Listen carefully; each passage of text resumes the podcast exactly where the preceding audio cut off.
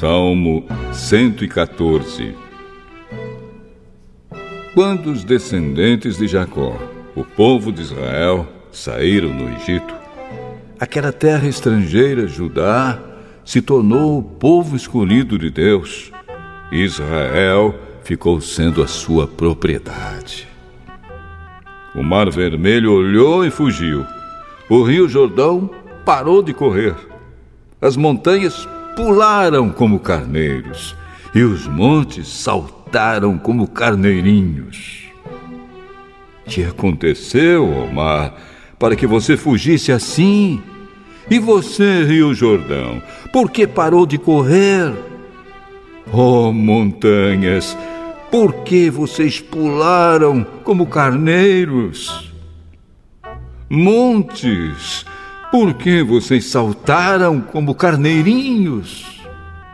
Trema, ó terra, na vinda do Senhor, na presença do Deus de Jacó, pois ele faz com que as rochas virem fontes e transforma as pedras em fontes de água.